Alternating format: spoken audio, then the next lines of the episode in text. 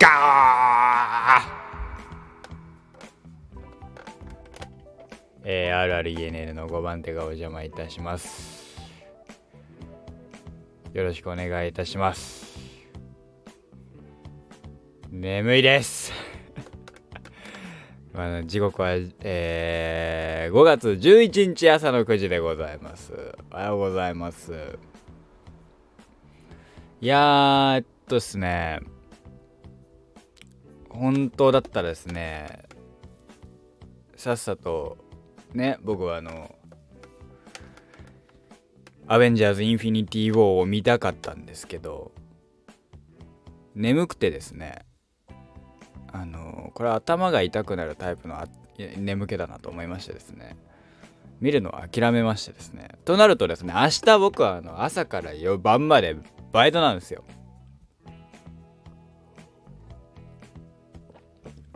まずいと。すると木曜日に見るしかなくて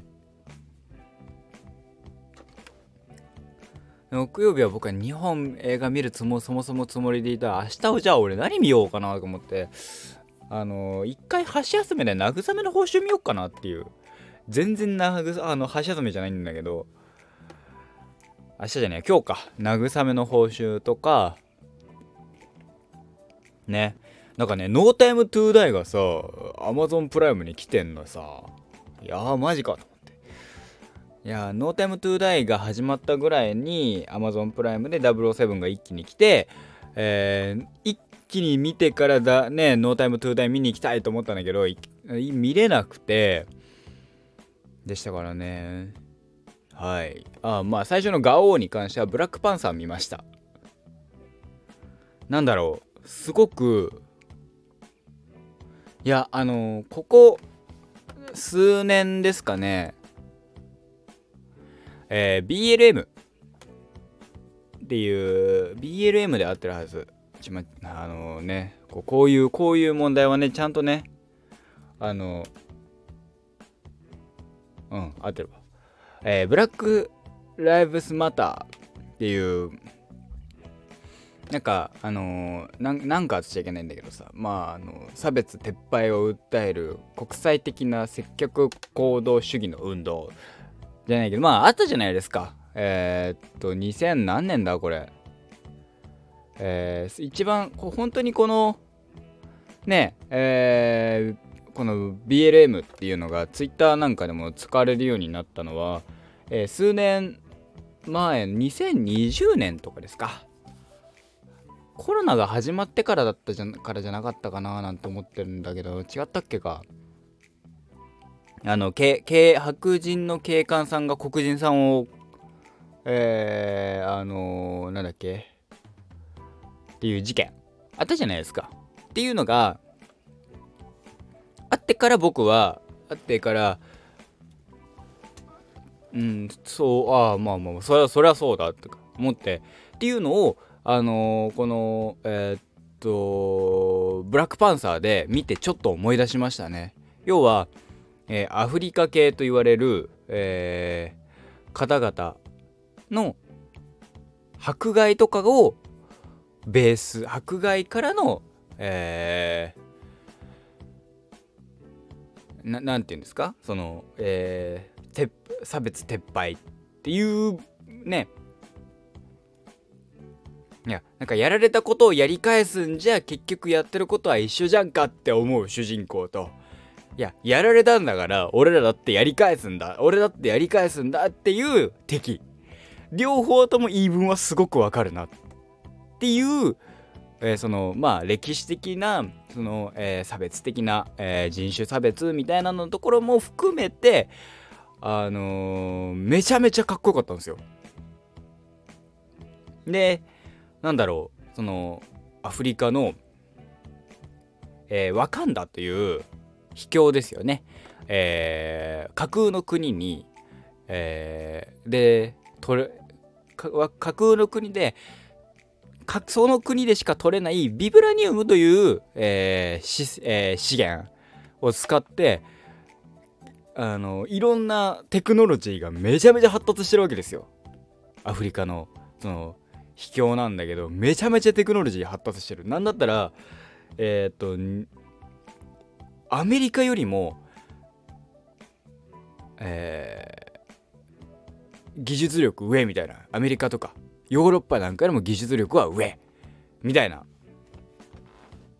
でそれでいてもうねなんだろう。そのえっ、ー、とそだから技術力というガジェット的面白さがあってでそのそのガジェットとかそこに至るところえっ、ー、と民族いわゆる民族衣装みたいなその国の民族衣装みたいなのが含めてのやっぱりそのなんだろうアフリカ感っていうのかなその模様っていうのかな。随所に何だろう、えー、アメリカの文化観とかヨーロッパの文化観じゃないけどないそのかっこよさっていうのかな。あの模様がついててこれはアジア系でもないヨーロッパ系でもないまさしくアフリカ系だなっていう、えー、一章とそのテクノロジーに使われてる模様とかね。がねすごくねこいいかっこよかったあのそのガジェットも面白かっこよかったしえー、そのガジェットに使われガジェットの、えーと、能力能力も面白くてプラス、えー、そのガジェットに使われてる模様。でで、えー、あのー、面白いもうそれがそのある種の差別、えー、歴史今までの、えー、何百年の歴史のいろいろ過去にあった歴史、まあ、アメリカ発端はアメリカのと、えー、一つのところからっていうのと始まるんだけどそっからの、えー、プラスえー、っとなんだろう。そのね強あのえー、っとねテテクノロジー的面白さ。あとねカーアクションがはね面白かったんだよ。えっとカーアクションとかそのスピード感のあるその乗り物を使ったアクションって、えー、ここ最近ここ最近っていうか僕が最近見た、えー、ので言うとえー、っとねあのー、ウィンターソルジャーキャプテンアメリカウィンターソルジャーじゃねえやシビルウォーカーにもあったしでえっ、とアベンジャーズは基本ないんだよね、えー、でえー、ソーのラソーラグナロク、えー、まあソーマイティーソーバトルロイヤルですね、えー、放題とか。えー、っと一応ガーディアンズ・オブ・ザ・ギャラクシーもそうなのかな？ボリューム2にもあったかと思います。えー、フェーズ3に入っても結構フェーズ3はそのなんだろうスピードのえー、カーカーアクションスピード、えー、ハイスピードバトルみたいなのは結構あるなっていう印象の中で、えー、空中が多い中、えー、シビル王はゴリゴリのカースタントだったけど、えー、カースタントカーアクションだったのとまた同じ感じでブラックパンサーもカーアクションがあってそれもカーアクションがね結構かっこよかったんだよね。っていう、のも含めてねめちゃめちゃ面白くてめちゃめちゃかっこよかったのよ。これはこれはさすごいなってあのなんだろう。そのえっ、ー、と歴史的重みもかなりあるんだろうな比重もかなりあるんだろうなっていう。えー、それはあのやっぱさ物語舞台マーベルコミックはマーベルもともとはやっぱりアメリカとかの発祥のものだったりするからアメリカの文化圏からしたらよりこれは深い話なんだろうなって。要は日本人からしたらアメコミだろうがアメコミは全般外国のものだから外国人のえー、えー、人種差別。まあ日本にも人種差別はあるところはあるじゃないですか。ね？そのことをやっぱなんだろううんとえー、現実味はやっぱりちょっとそのより文化的な、えー、ところなんだとは思うんだけどなくて。けどそのなんだろう知識としては知ってるじゃないですか。いい僕とかとく、えー、僕はあのね習ったりもするわけだから。だからこそあの、話としての重みもあったしね。面白かったっすね。うん。そのやっぱなんだろう。僕黒っていうのが好きだから。黒い服とか。黒でかっこいいってマジでかっこいいじゃない。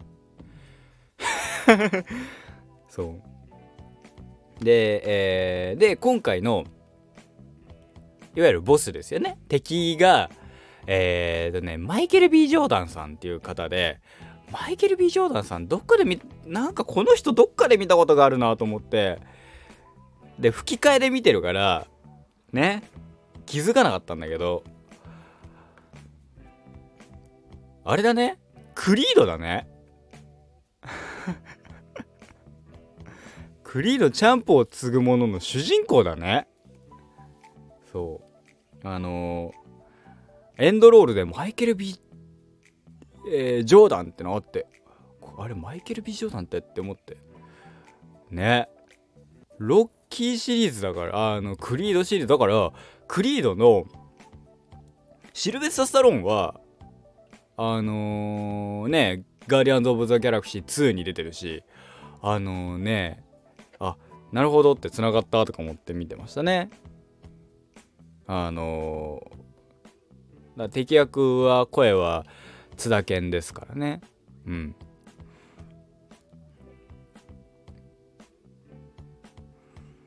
うん。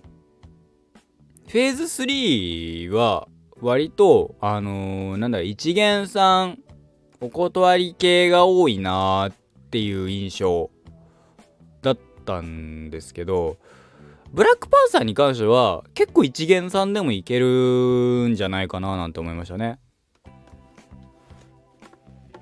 というのはもちろんその大前提でブラックパンサー一番最初に出てくる映画は、えー、ブラックパンサーではなく、えーまあ、フェーズ3一番頭のシビル・ウォーだったりもするんだけどシビル・ウォーを見なくて見てなくても基礎知識なくてもえー、っとブラックパンサーは結構楽しめるんじゃないかなっていう。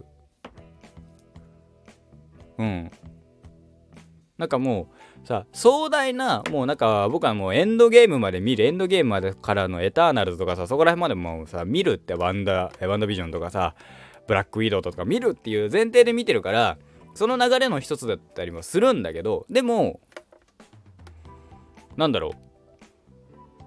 基礎知識がなくても要は王位を継いだことによって、えー、できた、えー、能力でブラックパンサーっていうのがあってみたいなのがトータルして別にねそのきっかけとなる王位を継ぐっていうシーンきっかけとなるシーンはやってくれるしうん。まああのお父ちゃんをねあの死なせてしまったという。で仙台国王を死なせてしまったっていう。だからちょっとあのアフリカでアフリカが舞台だったりもするからちょっとライオンチックライオンキングチックだったりもするしライオンキングチックでヒーローものでってね含めてめちゃめちゃなんかそので社会的もん社会問題もねちょっと入っててみたいのがです。落としどころとしてはめちゃめちゃスマートだしこれはすげえなっていう。シンプルに。なんか面白い作品だったなって。ねえなんか思いましたね。いやでもなんか本当にそうあのー、ね。うん。マーベルで、えー、個人的にねもうフェーズ3もブラックパンサーまで見て、えー、トータル何本ですか？大体20分くらい見たんですかね？見たんじゃないですかね？わかんないけど。でも映画としてはあったのは、えー、アイアンマンとキャプテンアメリカとハルクとソーとガーディアンズ・オブ・ザ・ギャラクシーとアントマンと、えー、ブラックパンサーかな？表題になってんのは。ああとドクター・ストレンジか。でなるとガーディアンズ・オブ・ザ・ギャラクシーはやっぱり面白くて。でアイアンマンはやっぱり始め始まりに始まりとして頂点だってもするからかっこよくて。ってなると春キャプテンアメリカはちゃんとちゃんとアクションするから好きで。って考えるとどどどこが一番かなっていうのでやっぱ悩ましいね。でもあのー、僕はグルートは可愛いんだよ。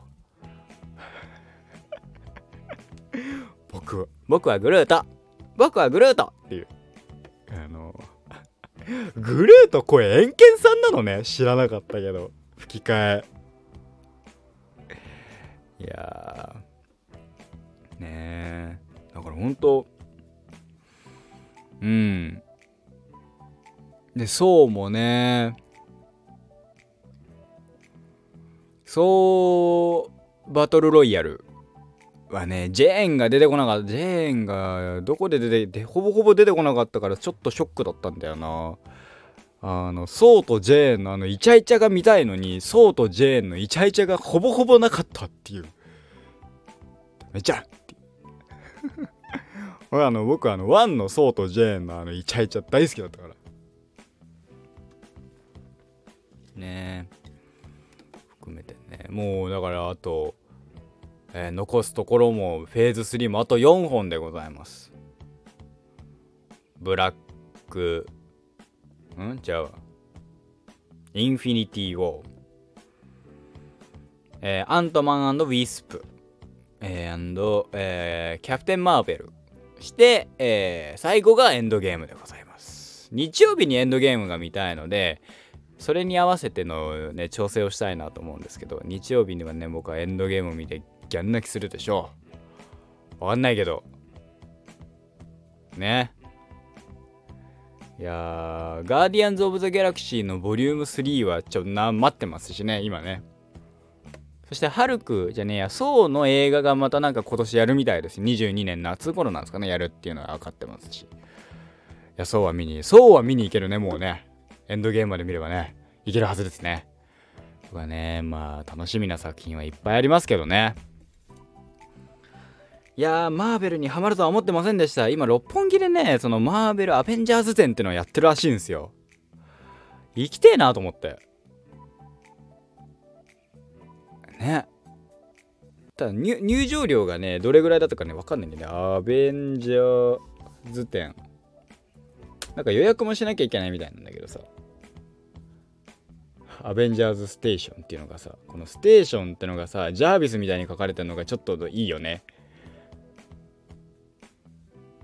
えー、っと、チケット、一部て、一部展示休止のお知らせ。あれ？最終展示エリアの体験型展示、ファイナルゲームは5月の7日に発生したトラブル、えー、機材トラブルが現在休止しております。あら、なんてことだ。チケットを買う。チケットいくらなんだろう？さあ、チケット。人5万円まで。あ、2500円。2500円で買えるって。2500円したら行こうかな、俺。まあ、違う。えっ、ー、と、オリジナル T シャツ付きティケットが5300円か。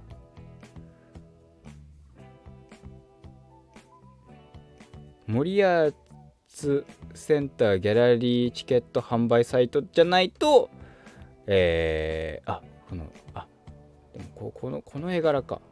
この絵柄か。ありだなどうしようかな。買おうかな。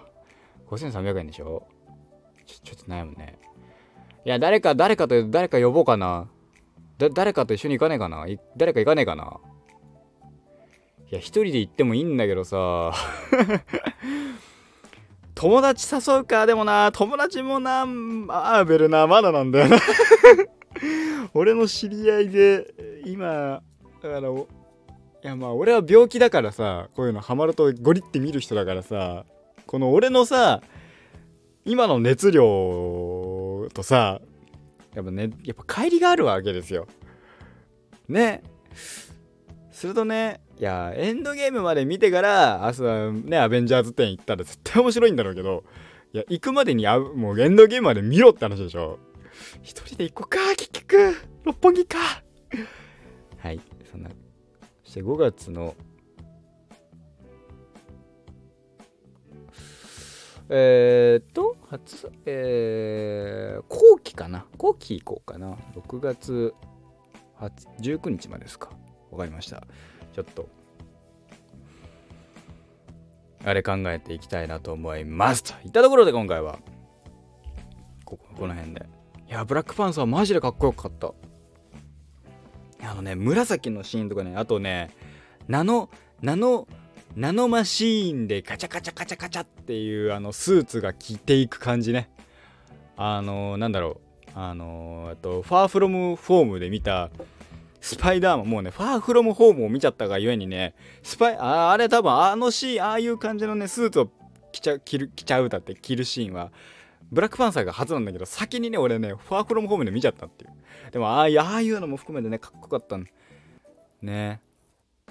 いやブラックパンサーは最高です。今日も一日頑張っていきましょう。行ってきます。いってらっしゃい。